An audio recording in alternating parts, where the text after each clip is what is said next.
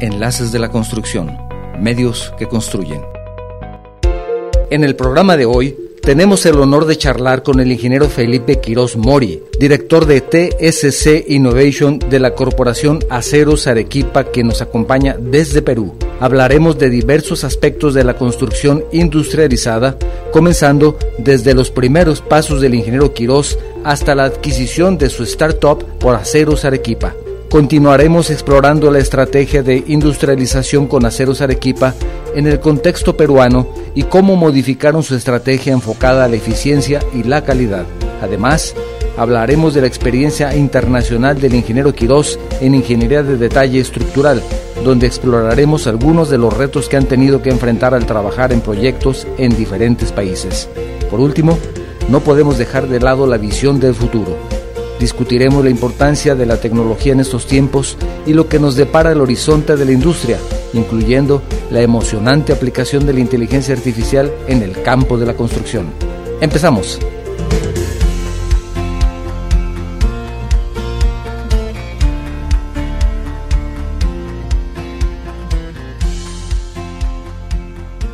¿Qué tal? ¿Cómo estás? Bienvenido a Enlaces de la Construcción, el programa de radio dedicado al sector de la construcción. Soy tu servidor, Octavio Novoa, y estamos transmitiendo simultáneamente y en vivo desde nuestro estudio en la ciudad de Guadalajara, Jalisco, México, para todo el mundo, por medio de las plataformas de Guanatos FM, radio y televisión por Internet, y por las plataformas de Facebook Live y YouTube. Para nuestros escuchas en los Estados Unidos, quiero recordarles que también pueden sintonizarnos haciendo una llamada telefónica, una llamada telefónica sin costo para ustedes al 425-394-7097. Es una llamada sin costo para ustedes. Si deseas enviarnos un mensaje con alguna pregunta, saludo o comentario, te recuerdo que también puedes hacerlo por medio de tres vías. WhatsApp, el número 3329 52 55 22 agregando el prefijo 521 en caso de que tu mensaje sea de fuera de la República Mexicana o por medio de las plataformas de Facebook Live o YouTube. El objetivo de este programa es difundir información actualizada y relevante sobre la industria de la construcción y temas relacionados. Durante más de cuatro años y más de 200 programas, de más emisiones en vivo, 200 programas y emisiones en vivo, porque tenemos muchos más que han sido grabaciones, hemos explorado una amplia variedad de temas como las últimas tendencias de la ingeniería, de la arquitectura, nuevas tecnologías, proyectos innovadores de la industria, etcétera. También hemos abordado temas críticos como la ecología, la sustentabilidad de la construcción, entre muchos otros. Si eres un empresario, profesional de la construcción, proveedor, maestro, estudiante de alguna de las carreras afines al sector o simplemente una persona que quiere que le interesa mantenerse al día en los temas más importantes de la industria, este programa definitivamente es para ti. Espero que lo disfrutes y que te ayude a ampliar tus conocimientos para también contribuir al desarrollo y crecimiento de la industria de la construcción. En este programa nos sumergiremos en el apasionante universo de la construcción industrializada y descubriremos qué es exactamente y cómo está revolucionando la industria de la construcción. Para ayudarnos a comprender mejor este tema, contamos con un invitado que nos acompaña desde Perú y que nos brindará, brindará su vasto conocimiento y experiencia en el campo de la construcción industrializada. Me complace presentarles a ustedes al ingeniero Felipe Quiroz Mori. Él es director de TSC Innovation de la Corporación Aceros Arequipa. El ingeniero Quiroz ha librado liderado importantes iniciativas y proyectos en esta área y hoy compartirá con nosotros su visión y su experiencia. Bienvenido al programa, ingeniero. Mucho gusto en saludarte. Muchas gracias, Octavio. Gracias a ti por la invitación. Estoy contento de participar en esta, en esta charla que vamos a tener. Este, ya nos conocí, hablábamos hace un tiempo, ¿no? Pero bueno, por fin se pudo dar, ¿no? Pasado unos meses. Estoy muy contento de estar aquí para conversar de lo que, de lo que lo que veamos eh, conveniente. ¿no? Te agradezco mucho, te agradezco que tengas este tiempo y me gustaría para empezar, ingeniero, si nos puedes platicar un poco de, cómo te involucraste en el mundo de la construcción industrializada. ¿Cuáles fueron tus inicios?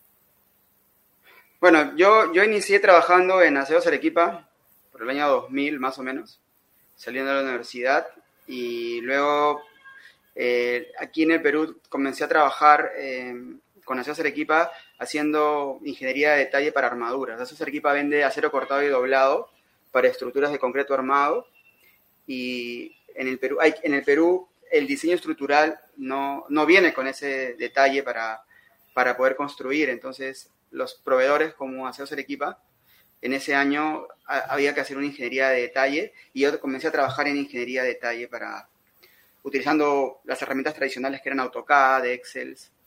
Y ese fue mi inicio, ¿no? Pero lo importante de esto era que nosotros veíamos muchísimas obras, ¿no? Cientos de obras. O sea, yo trabajé durante 10 años eh, haciendo ingeniería de detalle para armaduras de forma tradicional. Y en el año 2010, 11, eh, veo la forma de que esta ingeniería de detalle eh, pase a un nivel ya un poco más desarrollado utilizando BIM. Era un poco incipiente el BIM en ese momento y los software que habían no funcionaban tan bien.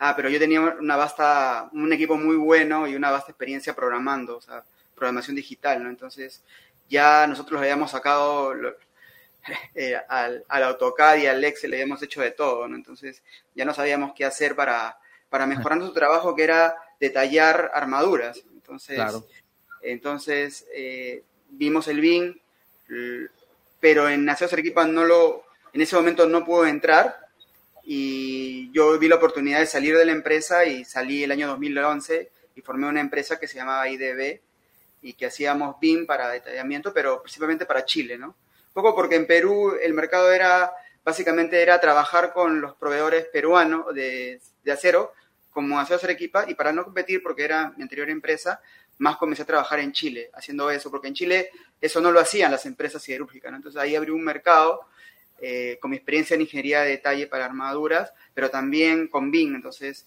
eh, de viajes a Europa, eh, contactos con la empresa que del software que hacía el BIM, que es Tecla, yo trabajé con Tecla desde el inicio, con un buen amigo José Coscuyuela, y comenzamos, y ese año comenzamos a, trabajar, y en ese detallamiento fue donde encontramos que ese modelo BIM no solamente podía servir para detallar acero, sino podíamos ahorrar horas si la armadura podría venir industrializada. Y también, ya al ver proyectos de diferentes países, también vimos que se podía trabajar con prefabricados de concreto armado. Entonces, eso fue el nacimiento de la construcción industrializada, básicamente 2011, y hasta el año eh, trabajé en múltiples proyectos en América y Europa ya con mi empresa, pero el 2018, como es la vida, Aceros Arequipa me compra la empresa. Y ahora trabajo con Aceros Arequipa y hacemos eh, lo mismo que hemos hecho antes, pero con BIM. Y aparte tenemos el negocio internacional, ayudando a constructoras, a, a, clientes a, a cambiar los diseños o que los diseños nazcan para que se puedan construir con menos horas hombre en terreno.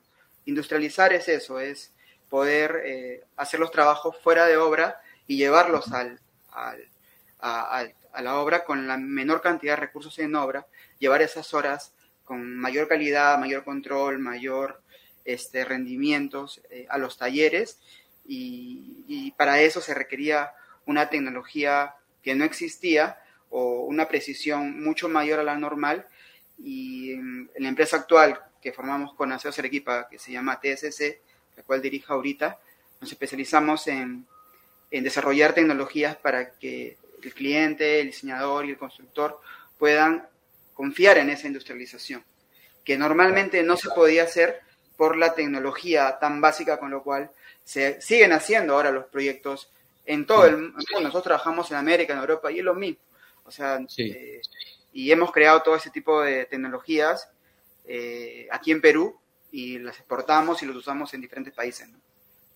Ahora, hay tres factores sumamente importantes que tú lo sabes muy bien en, el sector de la construcción, que es el tiempo, el costo y la calidad.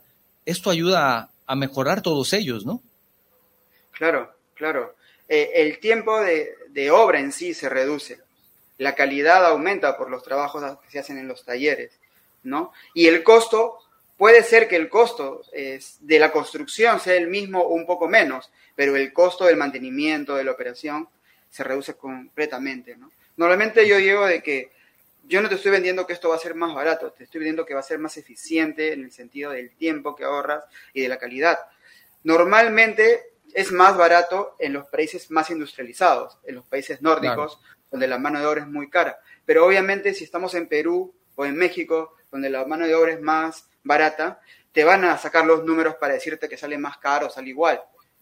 Entonces yo no vendo en los países, en nuestros países, que es más barato, eh, sino, ¿por qué? Porque el industrial tiene que ganar y él le va a pagar a la gente que no le está pagando, el constructor. Entonces, pero si estuviéramos en un país desarrollados o en una mina, por ejemplo, aquí en Perú trabajar en una mina es más barato. O sea, industrializar para una mina, para un lugar donde hay mucha exigencia de control de calidad, es más barato. Para un proyecto normal en el cual no hay tanta exigencia, donde la mano de obra aún no es tan cara, no, no te digo que es más barato, puede ser igual. Sacando los números, ¿no? Porque hay cosas intangibles que no se pueden poner en, los cuadros comparativos. Ahora, por ejemplo, hay, no sé si sucede en Perú, pero en México ahorita hay hay un fenómeno que, aunque la mano de obra es más barata, se puede decir que era más barata porque definitivamente hay un problema grave de personal, no hay personal capacitado y lo que hay, pues los que hay ahora cobran más, hay que pagarles más para que vayan a tu obra. Entonces, el, costo ha aumentado mucho, el costo de la mano de obra, sobre todo porque tú sabes que los trabajos pues, son muy artesanales y, ya no puedes decir que es mano de obra barata, vamos a decir que es, si es mano de obra calificada, ya no es mano de obra barata. ¿Eso desde tu punto de vista impulsa también más el uso de la industrialización en el sector de la construcción? Claro, o sea, la, mano de obra sí es cierto que es más escasa. Eh, luego, o sea, por la pandemia ha sido más escasa. Eh, sí, sí es cierto, ha bajado un poco. los países son diferentes. En Perú, fue escasa, pero ahora han bajado los proyectos. La coyuntura de nuestro país también es un poco complicada, ¿no? En otros países sigue siendo escasa, porque el, país va bien, la gente le va bien y ya no quiere trabajar de repente en trabajos que eran eh, riesgosos, ¿no? Prefiere hacerlo en un lugar más controlado. Entonces, la construcción industrializada te prepara para tener, este, para, que los trabajos puedan hacerse en otros lugares, para combatir la escasez de mano de obra, para, para mejorar el nivel de industrialización de la construcción de un país, ¿no? Sí, sí, aquí en Perú escaseó, pero ahora ya no escasea porque no hay tantos proyectos. Mm, Entonces, no digo que es barata, digo que es más barata que en Europa, ¿no? Eso ah, sí. Claro, claro, claro. Ya, ya estamos hablando también de procesos incluso robóticos, ¿verdad? Que ya Claro, o sea... Hay, hay, grandes avances, pero bueno, aquí estamos en América Latina y estamos en estos países donde tenemos muchas coincidencias, por ejemplo, en ese sentido, de Perú y México tiene muchas coincidencias, sobre todo también culturalmente nos, nos unen muchas coincidencias y entonces eso también nos ayuda a, entender un poco más nuestros problemas, ¿verdad? La tecnología, la mano de obra puede ser más barata, más cara en Europa, pero la tecnología que utilizan está al alcance de todos aquí en América Latina. Es más, nosotros, esto de la globalización y de la, del, valor de la información y el valor, el tener todo al alcance de la mano, ha igualado los, los, las oportunidades, sobre todo en construcción, donde al no estar industrializado, los robots o las maquinarias que hay que usar o los software que hay que implementar no son tan extraordinarios como de repente en la industria automotriz o en otras industrias donde sí poder igualarlo sería imposible. Pero a la construcción ser artesanal en América y en Europa, ser un poco más industrial, eh, nos da para poder competir con la tecnología, ¿no? O sea, no, no estamos tan lejos en construcción porque, lo, porque, es, la, porque es el rubro menos industrializado de los que hay eh, en, la industria manufacturera, se puede decir. Ingeniero, y en tu camino, en tu camino de primero trabajaste con Aceros Arequipa, decías que después iniciaste tu, propia empresa porque viste una oportunidad que en ese momento no se te daba ahí en donde, donde laborabas inicialmente, entonces creas tu propia empresa, después logran hacer este, eh, este proceso de adquisición que supongo que fue un proceso emocionante para ti, ¿no? Que te hayan invitado, te hayan dicho, oye, regresa y queremos estar contigo, ¿no? fue algo ¿Cómo fue para ti esa, cómo sentiste ese, ese momento? ¿Fue como un reconocimiento a tu trabajo o, cómo lo sentiste? Cuéntanos un poco más al respecto. Aseos Arequipa siempre ha innovado y siempre ha eh, invertido en, innovación, pero en el momento en que yo planteé esto eh, era muy incipiente, ¿no? Más pienso yo que eh, en ese momento no supe venderlo tan bien como para que lo puedan comprar, ¿no? Y en ese sentido creo que que no era el momento, ¿no?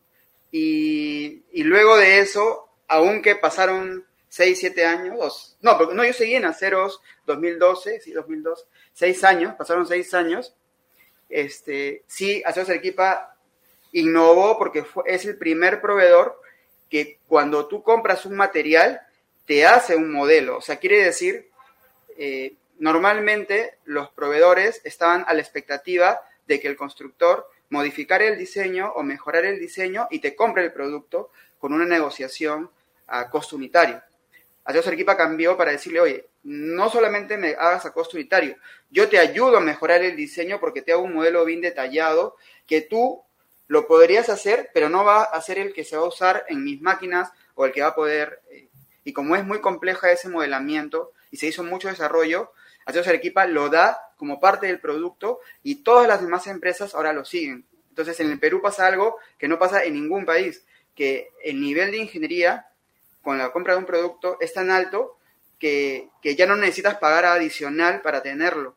Ya está en el, en el, producto y lo están copiando eh, otras industrias, como por ejemplo los vidrios, los, eh, la estructura metálica ya trabajaba así, eh, los vidrios o de equipos de aire acondicionado, ya están trabajando de esa forma. O sea, ok, yo te, yo te vendo mi producto en millones y el cliente le dice, ok, pero dame el modelo antes. Sí. Yo no lo quiero modelar. O sea, yo te lo modelo y te estoy asumiendo un riesgo de que, pero tú por qué, si me cobras tanto dinero, ponte un equipo y dame el modelo para yo ponerle una maqueta y yo gestionar mi maqueta con modelos reales de proveedores industrializados. Y ese fue el, lo que la idea que tuvimos nosotros en la empresa que yo formé, pero que Aceros Arequipa hizo realidad, porque sin el industrial yo no podía ofrecer industrialización. yo podía ofrecer ingeniería nada más, ¿me entiendes? Pero también apoyó para cambiar la estrategia de la empresa, ¿no? Apoyó para cambiar la estrategia de la empresa, el, el hecho que ellos puedan decir, ok, lo que estábamos haciendo antes estaba bien, pero ahora vamos a hacer algo diferente, este, sí fue algo muy bueno para mí, para Aceros Arequipa, y, y ahora continuamos y estoy muy agradecido porque tengo toda la libertad de, plantear ya cosas que tal vez no hubiera podido plantear en la empresa que por, la dimensión. Claro. Si me permites, quiero recordar el número telefónico para las personas que nos escuchan en los Estados Unidos, que está disponible para las personas que nos escuchan en los Estados Unidos, el 425-394-7097. Es una llamada sin costo. Ustedes pueden marcar ese número y también se enlazan a nuestro programa. Y recordarles que tenemos números para, disponibles para WhatsApp, es el 3329 52 55 22, por si quieres enviar algún comentario, saludo, lo que tú gustes. Y si es de fuera de México, no olvides agregar el prefijo 521. O también por las plataformas de Facebook o de YouTube, estamos también recibiendo tus mensajes. Aquí me los pasa producción para poderlo leer. Ya tenemos algunos, si me permites, ingeniero, manda un saludo a Arturo Gómez, Arturo Gómez de la empresa Brock ellos son equipamiento robótico. Vamos a tener, por cierto, el próximo programa un tema muy interesante. Te invito a que, no, no, lo olvides. Al final te daré un poquito más de, información respecto a lo que vamos a hablar la próxima semana. También te manda un saludo Carlos Márquez, saludas también al programa, gracias. Héctor Guillermo Gómez te manda un saludo, dice saludos Octavio y a Luis Felipe Quirós, un saludo, gratos recuerdos de su oficina, de la misión tecnológica en 2018. Un gran placer conocerlo y un gran profesional. Te mando un saludo. Te mando un saludo. Sí, sí recuerdo, sí recuerdo. Él fue a las oficinas con un grupo eh, de, de, México para un congreso LIN.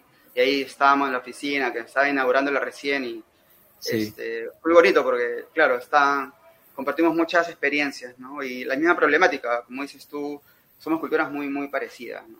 Sí, el, origen, ¿no? especialista en Lean. Ahí en Lean, claro. ahora, hay un congreso Lean ahora, en junio, yo voy a participar también. El congreso de, es, eh, el quinto Congreso Lean Construction acá en Lima. Muy bien, muy bien. Olivia Ríos Llamas, felicidades por el programa, saludos al invitado, muy interesante el tema. De igual forma, mando un saludo desde Aguascalientes, México, el arquitecto Alberto Sepúlveda también mando un saludo. Y desde Guanajuato, el ingeniero Manuel Alejandro Rodríguez Suárez, que por cierto acaba de sacar un último libro muy interesante sobre costos y, muy, muy interesante que, te invito y les invito a todos ustedes a que lo conozcan. El ingeniero Eduardo Velasco, saludos para el programa, el, el ingeniero invitado. También te manda un, un gran saludo. Ingeniero, me gustaría que, nos platicaras, cambia la estrategia, la forma de ver del negocio también de Aceros Arequipa ya con tu participación, ya ahora ya estás en una posición diferente, como tú dices, y puedes tener la oportunidad de mm, tomar las riendas de, del negocio de otra forma, pero mm, platícanos un poco respecto a tu experiencia internacional de ingeniería de detalle estructural. ¿Cuáles son las diferencias entre los países europeos, los países latinoamericanos? ¿Cuáles han sido tus principales desafíos que has tenido que experimentar o afrontar al aplicar esa ingeniería de detalle en otros países con diferentes culturas, como decíamos hace un momento? Correcto. E-, es un poco diferente, ¿no? Mientras que en Perú nosotros eh, hacemos ingeniería tangibilizamos porque estamos, tenemos personal que hasta va a la obra para ver el montaje de los elementos prefabricados o armaduras industrializadas o acero cortado y doblado, porque tenemos acuerdos también no solo con acero, sino también con empresas de concreteras y con empresas de estructuras metálicas, en las cuales ya trabajamos colaborativamente muchos años. En Perú como que es más tangible el tema. Fuera es un poco más difícil porque netamente nuestro trabajo es eh, hay un diseño, yo quiero que ustedes hagan un detalle BIM y me entreguen planos o modelos en tal fecha.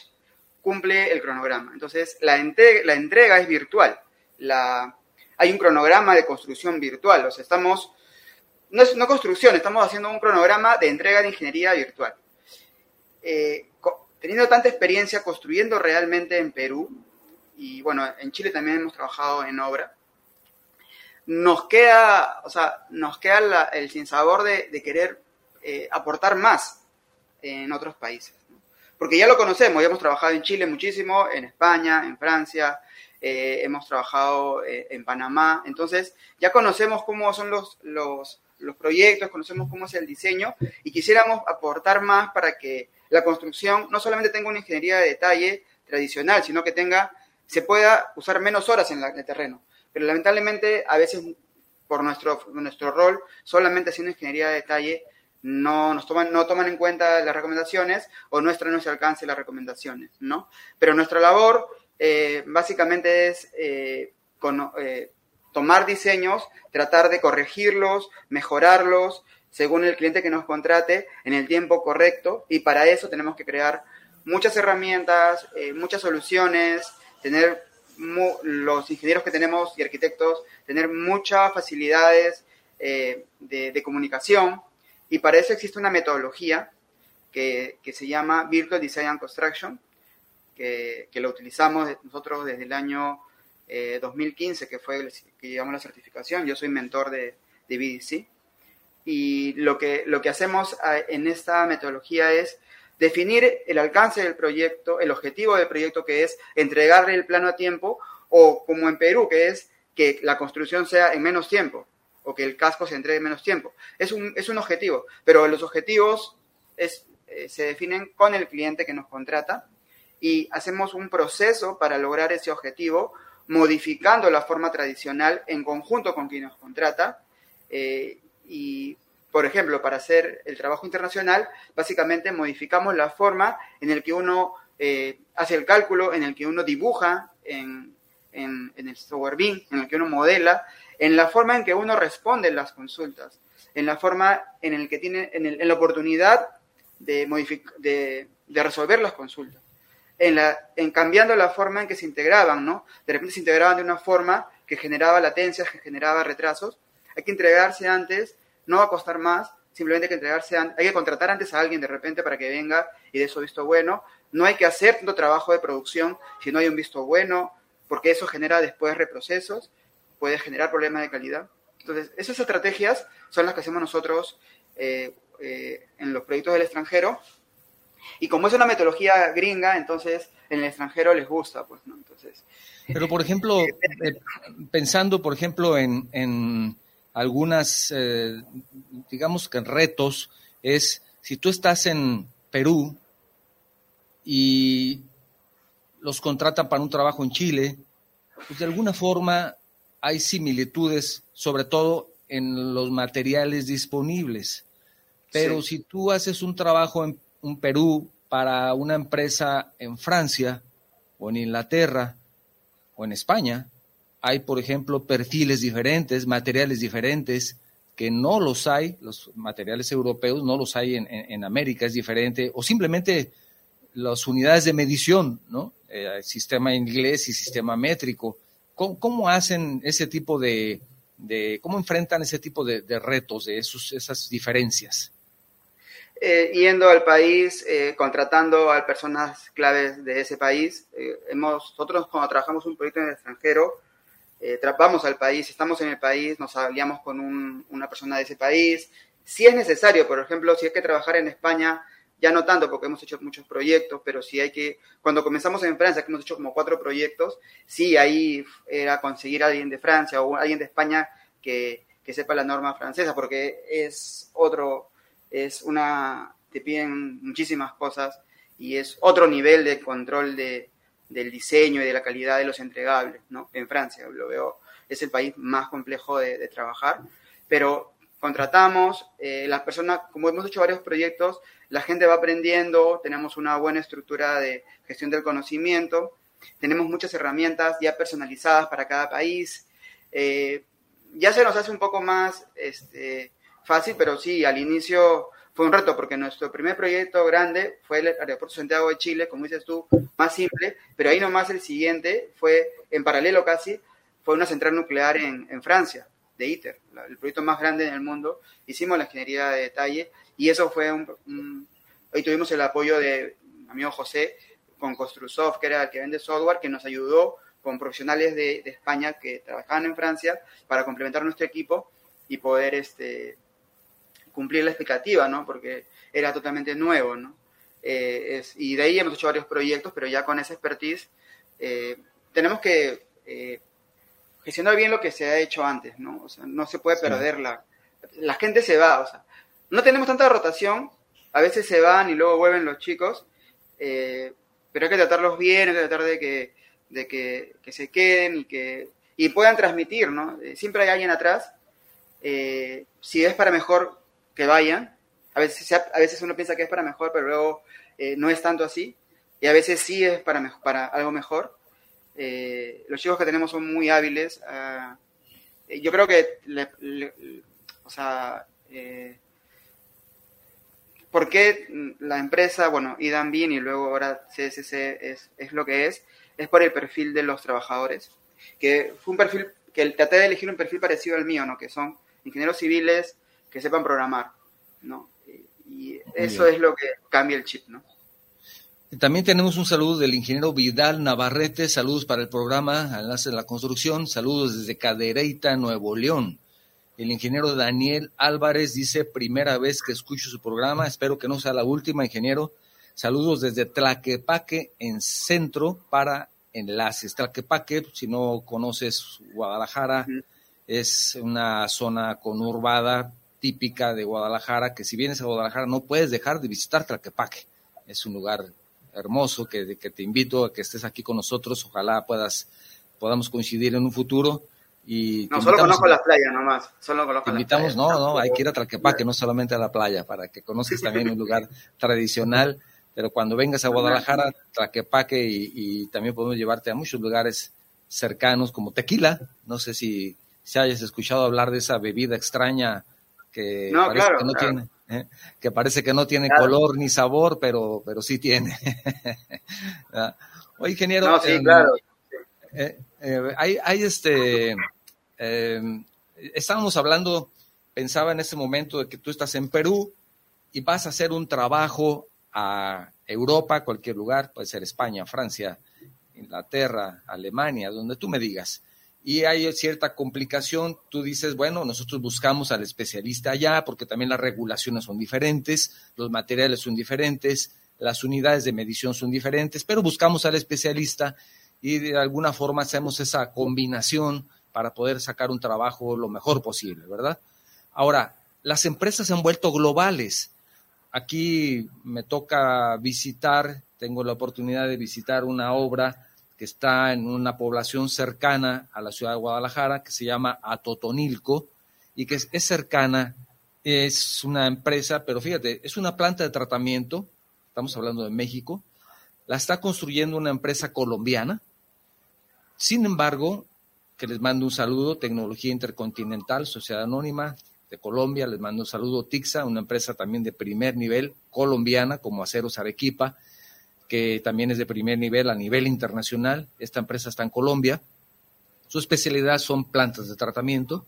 Está construyendo una planta de tratamiento para una empresa tequilera, pero sus empleados, pues los que llevan la supervisión, son irlandeses. Entonces tienes ahí irlandeses, tienes colombianos, tienes españoles, tienes mexicanos, y se vuelve una, una combinación impresionante porque estaba hablando en mi visita anterior, hace un par de semanas, estaba hablando con, un ingeniero irlandés que estaba encargado de la seguridad de la obra y estaba impresionado porque no se podía adaptar al mexicano. Dices que aquí hacen las cosas diferentes, ¿no? De pronto hay que bajar en rapel por un talud y, bajan con una soga prácticamente amarrada al cuello, ¿no? Y les tengo que decir, espérate, pues así no es. Entonces, digo, no llegan a tal grado porque Tix es una empresa internacional, como te digo, con normas internacionales sin embargo, aún así, ahora al irlandés tiene que venir a aprender a México cómo se hacen las cosas, aunque es una empresa colombiana, ¿no? Quiero decir con esto que ya ahora las empresas tienen que tener una visión global. ¿Crees así esto? Tienen que tener una visión global, pero tienen que tener el know-how que los haga globales, ¿no? Si está el irlandés, si está el colombiano aquí porque es experto en, en ese tipo de plantas, ¿no? Eh, y, por eso está aquí, porque es especialista, y el irlandés de repente es un especialista en un sistema que es, que es así. TCC es especialista en modelamiento de armaduras y, y, tiene una calidad ya reconocida. O sea, puede haber alguien en, en la India, puede haber alguien en mismo Inglaterra, en España, pero nosotros hemos hecho cosas muy, muy importantes y tenemos métodos y herramientas que no tienen otros porque nosotros los hemos creado. Nosotros, como te digo, lo más importante fue no esperar a que la tecnología llegue para yo poder vender. Nosotros hicimos la tecnología para poder vender. Y esa es la diferencia. Por eso es que podemos ir a otros países y competir. A veces ganamos, a veces no. Y, no es un problema, eh, no es tan problema el tema de los códigos. Eso es un problema, pero no es tan grande porque tenemos el, el know-how de de que si lo, si lo modificamos el input, sé que podemos procesarlo y sacar una solución de calidad, ¿me entiendes?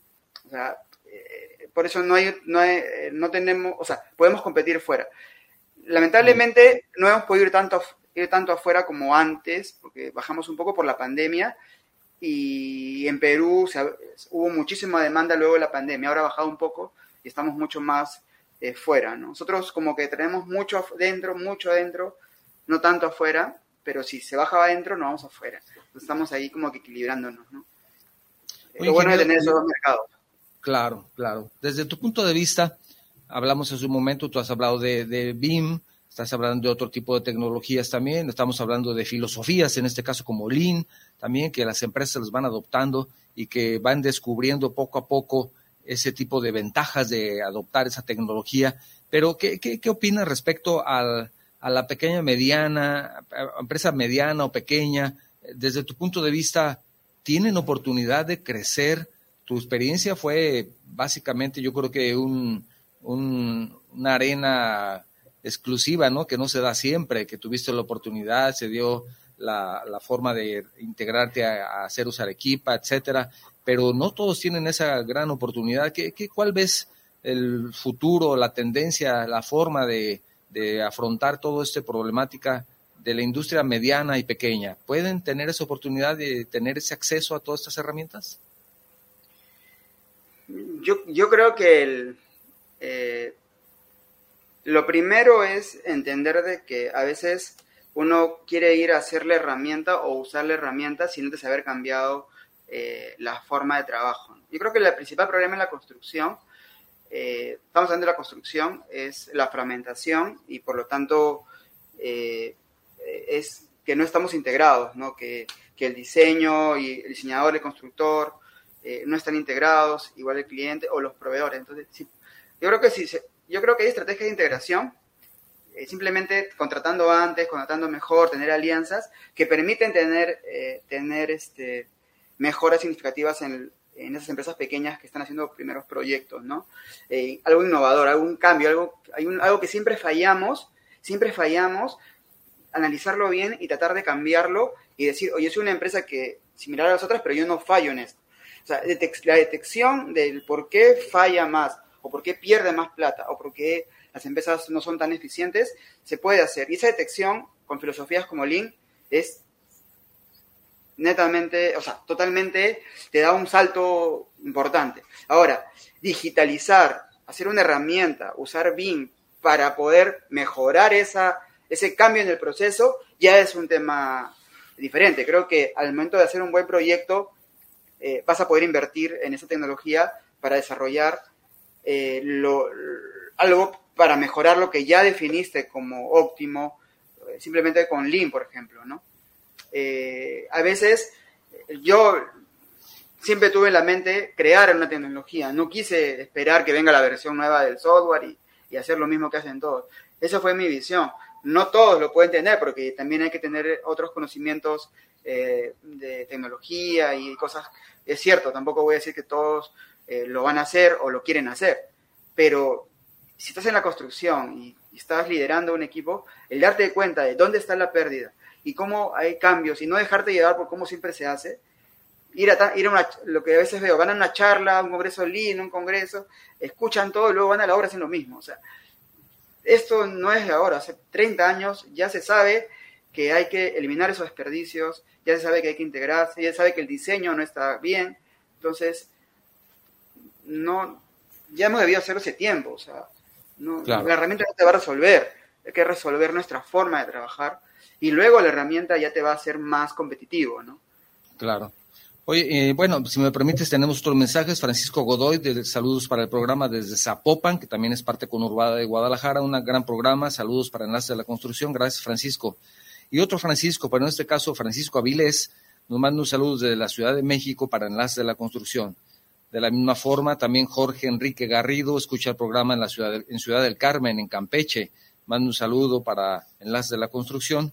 Y Gabriel Gutiérrez desde Ciudad Juárez, principiante de la carrera de Ingeniería Civil. Saludos, ingeniero Octavio Novoa. Muchísimas gracias, Gabriel. Qué bueno, me da muchísimo gusto que nos escuchen jóvenes, porque ellos creo que deben también de empezar a cambiar su forma de pensar, ¿verdad? Porque eh, piensas que no lo vas a lograr y todo eso, ahí tienen ustedes un ejemplo, sí se puede, sí se puede y definitivamente es, es importante que lo consideren. Mucho gusto me da que nos acompañen siempre jóvenes estudiantes de las carreras relacionadas con el sector. Gracias, muchísimas gracias Gabriel por escucharnos. Y también tenemos un mensaje de Luis Gerardo Cárdenas. Saludos, excelente programa. Gracias, Luis Gerardo. Ingeniero, ¿cómo crees que va a en el futuro a impactar este tema de la inteligencia artificial, además de todo esto de las tecnologías y de BIM y de Lean y de, y de antes los viejos como yo, cuando muchos sabíamos manejar AutoCAD, ¿no? Ya, ya una línea y nos costaba trabajo, ahora ya tenemos todo eso, pero llega la inteligencia artificial y dicen, nos va a dejar sin trabajo. ¿qué, opinas respecto a eso? ¿Cómo, ¿Cómo va a impactar estas nuevas tecnologías que están creciendo exponencialmente día tras día. Sí, mira, yo lo dividiría, yo, diría que la inteligencia artificial sí va a afectar a, algunas carreras o algunas profesiones, ¿no? Es evidente, ¿no? Eh, no lo digo yo, seguramente tú me has leído lo que dice Bill Gates o lo que dice muchos gurús, ¿no? La educación es algo que se va a afectar, ¿no? La, forma en que vamos a aprender, eh, eso va a afectar porque de repente ya no va a ser necesario ir a un lugar a aprender algo cuando tú lo puedes aprender y de mejor manera con, con, la, con esa tecnología o con, esta, con estos algoritmos de inteligencia artificial.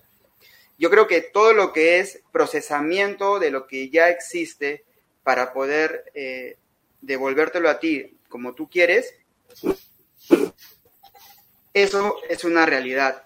O sea, textos, imágenes, creación de contenido, todos los que estén en el rubro de creación de contenidos, creación de textos, de, de, algo que es parecido a lo que ya se hizo antes, se va a ver afectado considerablemente. Eh, porque hay mucha información de ese tipo en la red. Hay mucho texto, mucha imagen, mucha interacción con nosotros mismos que hemos eh, digitalizado todas nuestras transacciones con el móvil. Entonces, toda esa información nos trae de vuelta eh, resultados inteligentes cuando buscamos algo de ese tipo. En ese aspecto, la educación, ¿no? La medicina, son cosas que se van a ver, tienen que se ver afectadas rápidamente con la inteligencia artificial. En cuanto a la ingeniería y construcción, ahí yo lo veo como algo un poco diferente. Sí es cierto, no lo generalizo, pero justo estábamos hablando con mi equipo ayer eh, y teníamos un ejercicio simple, ¿no? Que era que mientras que nosotros programamos, nosotros del input hacemos reglas en la programación y luego sacamos una salida de información. Con la inteligencia artificial no hay que hacer las reglas, hay que hacer, hay que darle soluciones sin decirle cómo es la regla para que el algoritmo aprenda. Para que aprenda ese algoritmo requiere muchísima información para que haga algo que ya se hizo. Pero en ingeniería creamos nuevas cosas. Entonces, la inteligencia artificial aprende de experiencias que tú mismo le das. Pero si tú creas algo nuevo, no vas a poder hacer que aprenda. Entonces, nunca te va a seguir. Entonces, en ingeniería, la creación de soluciones no va a poder ser, este, creo yo, eh, totalmente eh, rebasada por la inteligencia artificial. Sí, para eh, crear códigos de programación directos que tú quieres hacer, pero para crear algo nuevo, creo que va a tener que todavía aprender la inteligencia artificial y cuando ya aprendió, estás en el siguiente paso. Entonces, justamente, como te digo, esta semana nosotros nos juntamos todo, mucha gente que, sabía de esto y vimos dónde sí podíamos usar IA y dónde no vamos a poder usar IA. ¿Y por qué no podemos usar IA, me Porque no tenemos tanta data para poder decirle aprende y luego darme una respuesta. Y cuando yo le dé tanta data, ya cambiamos, porque nuestra forma de trabajo es tan cambiante que vamos a tener que volver a enseñarle. Entonces, reduzcamos la IA para mi labor de ingeniería a pequeñas operaciones específicas que van a ser parte de un conjunto grande. Entonces, como nosotros dominamos el conjunto grande y el IA de esas partes pequeñas yo la gestiono, entonces mi solución es única con la ayuda de IA, pero no es reemplazada por la IA. No sé si me dejo entender. Eso es lo que creo yo. Eh, eh, eh, ¿Qué decir esto que en donde sí podríamos ver un grandes avances sería, por ejemplo, en el tema de la robótica para la fabricación? Correcto, sí, en la robótica, pero ¿por qué? Porque aprende de movimientos, pero en realidad también la tecnología avanza tanto que, no sé, o sea, puede aprender a hacer un tipo de, movimiento o un tipo de, de labor pero luego ese objeto que está construyendo no creo que va a durar 10 años, durará un medio año, luego hay que crear otro, entonces tiene que aprender. Entonces, hay mucho labor que se crea ahora de enseñar a estos algoritmos a dar soluciones, pero no puedes enseñarle todo, porque hay cosas que están cambiantes, que no hay tanta data para que luego se use, porque tú invertir en, invertir en enseñarle a, a que un algoritmo aprenda, para, significa que tiene que usarse un buen tiempo. Pero si tú ya le enseñaste, inviertes muchísimo, muchísimo recursos en enseñarle, eh, validas que lo entrenas, lo validas y lo usas para que dure un año y luego ya no funciona, entonces no tiene sentido. Eh, salvo que ese es mi conocimiento del IA, o sea, yo no soy un experto, pero conozco de programación, eh, trabajamos con algoritmos IA, hacemos, trabajamos con ciencia de datos, trabajamos con algunos algoritmos de aprendizaje para procesamiento de imágenes, y con lo que conozco es eso. Ahora, cada cosa que sale, ahora la IA generativa, que dicen que genera cosas nuevas, eh, que es esta que es la que estamos viendo, que genera algo nuevo, siempre está basada en algo que alguien ha hecho, alguien que alguien le ha enseñado. Entonces, no he visto el EIA que cree algo que no le han enseñado, a no ser que no sepa, que no lo he visto. Ahí sí diría yo que el cambio sería mayor, pero esto estamos hablando de, de respuestas a algo que alguien le ha enseñado y alguien le ha dicho que aprenda y le da el camino para que dé la respuesta, ¿no? Eso es lo que yo conozco del IA. O sea, te puede, te puede facilitar hasta cierto punto algún proceso, ¿no? Nada más. Algún proceso, pero si tu proceso era hacer ese proceso pequeño, entonces sí te va a cambiar la vida, porque tú hacías eso. Por ejemplo, traducir. Eres traductor. Ya, o sea, hay tanta información en la, en la, eh, en toda la internet que esa traducción va a ser mejor o va a ser muy similar a la que le haría alguien. Tendrías que ser muy experto para que sea igual, entonces ya te cambió la vida si eres traductor. Pero, por ejemplo, en, programación, en programación sí te puede ayudar a cierta etapa de la misma programación, ¿no? Correcto, correcto. Eh, algoritmos, eh, hacer un algoritmo para hacer algo, pero también es cierto que eso normalmente ya las programaciones, yo programaba en C Sharp, en, programaba la, la calculadora 880 o la HP con, con BASIC. Ahora hay Python y otro tipo de programaciones que ya tienen todos los algoritmos metidos, entonces tú no tienes que programar tanto y eso va evolucionando. Entonces, yo creo que la programación va a ser más fácil porque los mismos software de programación van a tener todos estos algoritmos creados por IAs internas y tú lo vas a usar como otro, una programación más grande. Pero el uso de eso va a seguir siendo del humano. El humano va a definir para qué hago que aprenda la inteligencia artificial. No, no es de que ellos van a pensar solos o que van a... Claro. como, como, se, como se ve en las películas, ¿no? Que de pronto... No, eso, eso todavía no existe. Que yo sepa, eso no existe, pero de repente ya existe y no sabemos, ¿no? no conozco, pero... Es probable. También manda un saludo Andrés Alvarado, saludos, dice, escucho su programa en Eagle Pass, en Texas. Saludos especiales por llevar esta entrevista internacional. Muchos saludos. Gracias Andrés por estar escuchándonos. Me gustaría para, para cerrar, tenemos unos minutos todavía, que pudieras dar un consejo desde tu visión, desde tu punto de vista y tu experiencia a los jóvenes que en este momento están concluyendo prácticamente una carrera relacionada con el sector o están iniciando, ¿qué, les podrías decir a estos jóvenes que de pronto no saben qué hacer o cómo hacerlo? ¿Qué, puedes recomendarles? ¿Hay algo que puedas decirnos al respecto, ingeniero? Eh, sí, eh, yo creo que lo más importante es especializarse y, a veces la especialización no es lo que eh, es en algo que tú no sabías cuando estabas en la universidad, ¿no? Es algo que tú logras hacer de repente si tienes la suerte de comenzar a trabajar en algún lugar y darte cuenta cuál puede ser tu especialización. Entonces, hay mucho de suerte porque a veces gente muy hábil no logra trabajos rápidamente eh, que, o sea, no logra el trabajo que él quisiera, sino el trabajo que pudo conseguir. Por, yo vengo de una universidad estatal, entonces yo conseguí el trabajo que, que, que eh, cualquier tenía que trabajar, o sea, yo no elegí, o sea, yo lo que había tenía que tomarlo y tuve la suerte que le vi algo que me gustó y, desarrollé algo, ¿no?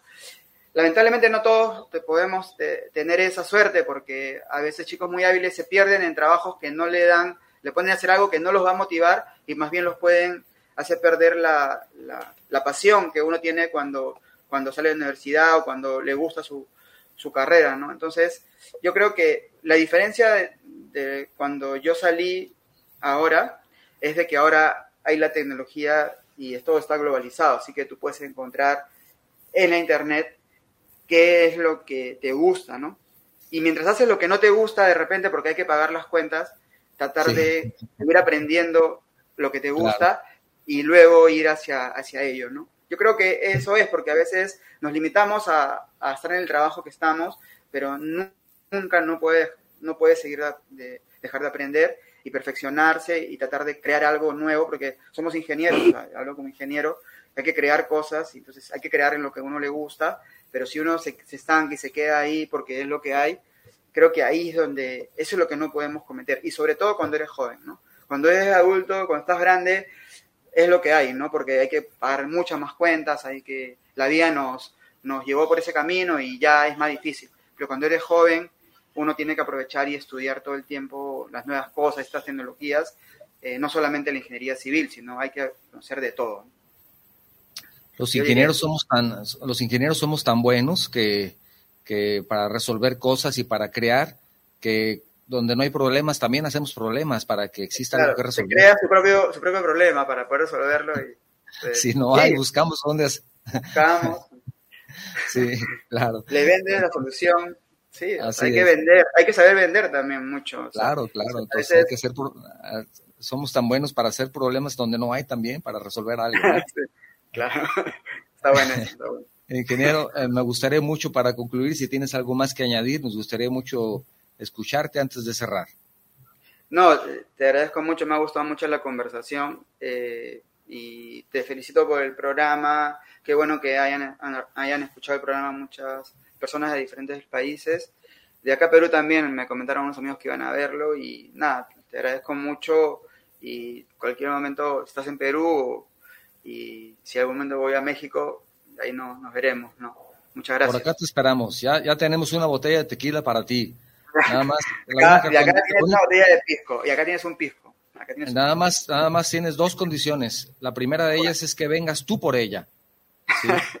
Y la segunda condición es que vengas rápido, porque no te puedo garantizar que permanezca cerrada mucho tiempo. ya. Ok, ok.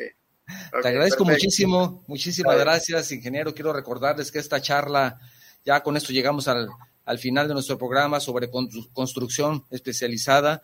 Quiero expresar mi más sincero agradecimiento al ingeniero Felipe Quiroz Mori, director de TSC Innovation de la Corporación Aceros Arequipa, que nos acompañó desde Perú. Muchísimas gracias por compartir tu valioso tiempo, experiencia y conocimientos con nosotros. Gracias, ingeniero. Ha sido un honor realmente contar con tu presencia y aprender de tu trayectoria en el campo de la construcción industrializada, conocer parte de tu experiencia en ingeniería de detalle estructural y la importancia de la tecnología en la construcción desde tu punto de vista valioso. Muchísimas gracias, ingeniero, por habernos acompañado el día de hoy. Gracias, gracias, quiero, quiero invitarte a ti y a nuestra audiencia para que estén pendientes de esta charla que estará disponible la próxima semana, el martes, en dos plataformas de podcasts, en iVox y en Spotify. Pueden, podrán ver el enlace en nuestra página de Facebook para si el programa les interesa, les pareció interesante, quieren volverlo a escuchar o compartirlo. Ahí estará también en, en dos plataformas de podcast. Y sobre todo, quiero invitarles a no perderse nuestro próximo episodio, la próxima semana, donde estaremos hablando de un tema muy relevante, muy interesante en el fascinante mundo de la hidrodemolición robótica. Hidrodemolición robótica. Vamos a hablar de sus ventajas, vamos a hablar de los equipos, hablaremos de los equipos Aquayet, que son lo más nuevo, hablando de tecnología a nivel mundial y están disponibles aquí en México. Aquayet, vamos a descubrir cómo esta innovadora técnica está revolucionando el campo de la demolición en la industria de la construcción. De eso vamos a hablar la próxima semana. Te invito a los equipos Aquayet para que estés con nosotros y aprendas junto conmigo que esta nueva, esta nueva tecnología.